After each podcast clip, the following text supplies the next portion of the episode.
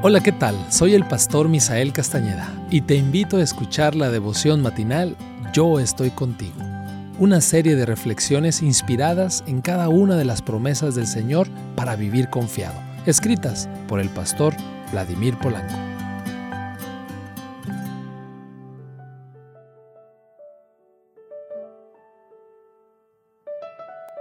Me da mucho gusto poder compartirte el matinal de este bello día, 27 de febrero. El texto base lo encontramos en Mateo capítulo 6, versículo 4. Tu Padre que ve en lo secreto te recompensará en público. El título te recompensará en público. El templo de Artemisa, que formaba parte de la lista de las maravillas del antiguo mundo, era un santuario descomunal. La estatua de madera de Artemisa medía 2 metros de altura y estaba revestida de oro y plata. Sus 127 columnas de 18 metros de alto le daban un aire de fortaleza inexpugnable.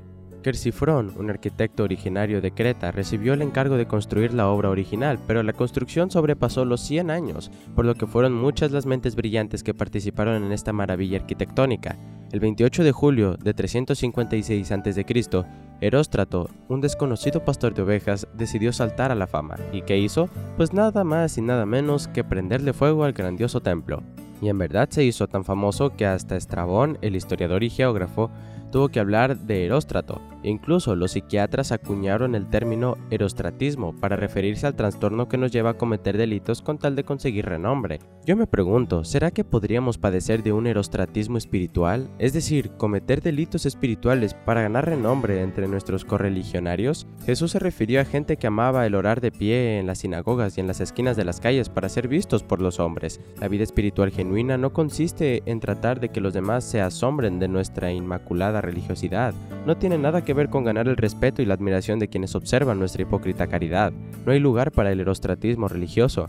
Ese deseo de protagonismo espiritual no produce nada bueno. Orar, ayunar, predicar, leer la Biblia, ofrendar con la intención de llamar la atención de los demás son delitos espirituales que ponen de manifiesto nuestra falta de espiritualidad.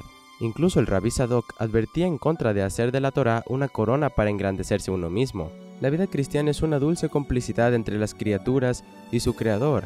Ahí no cabe nadie más. Vivimos para que nuestro Padre se sienta feliz de nuestras acciones y no para intentar conseguir la atención de nuestros semejantes. La promesa que tenemos es esta. Tu Padre que ve en lo secreto te recompensará en público. Y esa recompensa no se dará aquí, sino en el cielo.